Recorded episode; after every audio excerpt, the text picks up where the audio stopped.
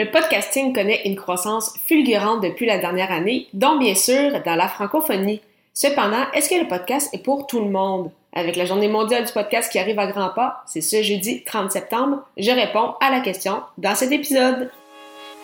Les médias sociaux en affaires est votre rendez-vous hebdomadaire pour en connaître davantage sur les différents réseaux sociaux et les plateformes de création de contenu dans un contexte d'affaires.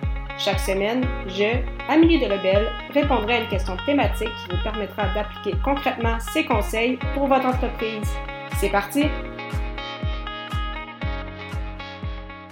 Salut, salut, bienvenue sur les médias sociaux en affaires. Très heureuse de vous accueillir pour ce 41e épisode sur Est-ce que le podcasting est pour moi? Donc, euh, on va tout de suite mettre quelque chose au clair. Oui, le podcast est pour tout le monde, que vous soyez introverti ou extraverti. Euh, de mon côté, je suis une personne introvertie. Donc, euh, disons que je ne suis pas euh, celle qui va se mettre de l'avant habituellement, bien, au contraire. Mais c'est pour, pourquoi, en fait, au départ, quand je, je créais du contenu, je faisais beaucoup d'articles de, blog. Donc, j'aimais beaucoup le blogging pour ça. Donc, ça me permettait de, me, de penser, de me poser, avant d'écrire euh, du contenu. Euh, j'avais pas à me soucier de tout ce qui est aspect, par exemple, vidéo ou justement pour euh, montage ou autre. Et par la suite, donc, je suis passée du blogging au podcasting. Et depuis, disons que j'ai fait... en fait, j'écris encore un peu d'articles de blog, mais vraiment, je suis tombée en fait en amour avec le podcast depuis deux ans et demi. Donc maintenant, euh, déjà deux podcasts à mon actif, avec en plus des collaborations, euh, des co-animatrices ou autres. On approche des 200 épisodes à l'heure actuelle, donc euh, vraiment une très très belle aventure. D'ailleurs, je remercierai toujours Marco de m'avoir justement motivé à lancer mon podcast. Donc, après avoir suivi sa formation donc au améliedelebel.com baroblique lancer son podcast, lancer ER si jamais vous aussi euh, vous souhaitez vous lancer dans cette belle aventure euh, du podcasting. Donc, vraiment, c'est, on peut penser peut-être que, ah, il faut absolument être extroverti, il faut aimer euh, discuter, il faut aimer être ami, mis de l'avant pour aimer podcasting. Pas du tout. Moindrement que vous avez un message ou vous souhaitez justement partager vos connaissances et tout le monde, en fait, peut le faire vous allez le faire à, de votre, à votre façon, en fait, à votre sauce, et euh, ça va donner des très beaux résultats, j'en suis certaine.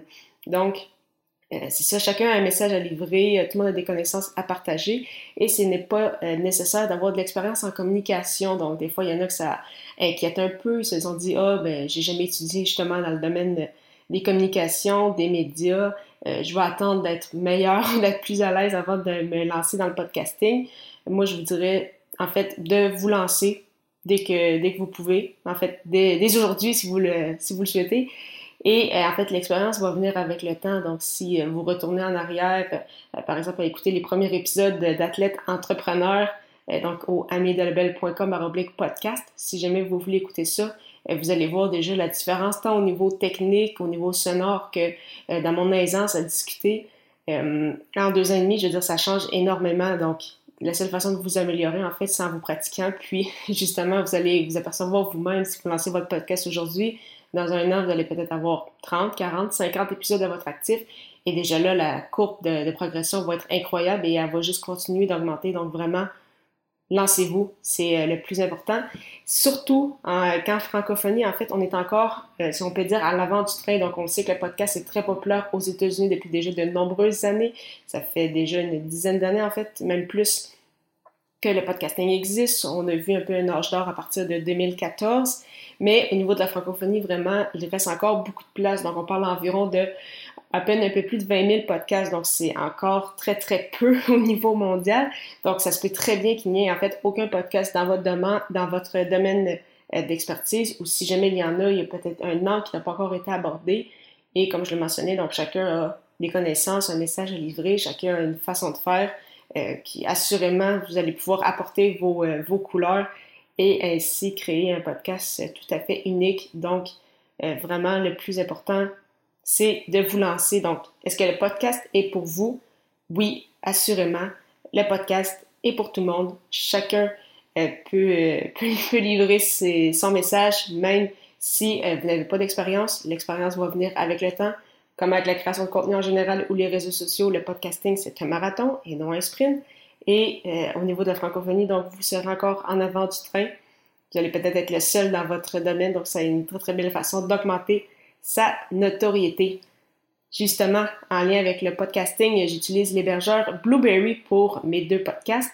Si vous souhaitez essayer cette plateforme, simplement vous rendre au amidelabel.com baroblique Blueberry, B-L-U-B-R-R-Y pour obtenir un mois d'essai gratuit. La semaine prochaine, je répondrai à la question comment recruter sur les réseaux sociaux? Ne manquez pas ça!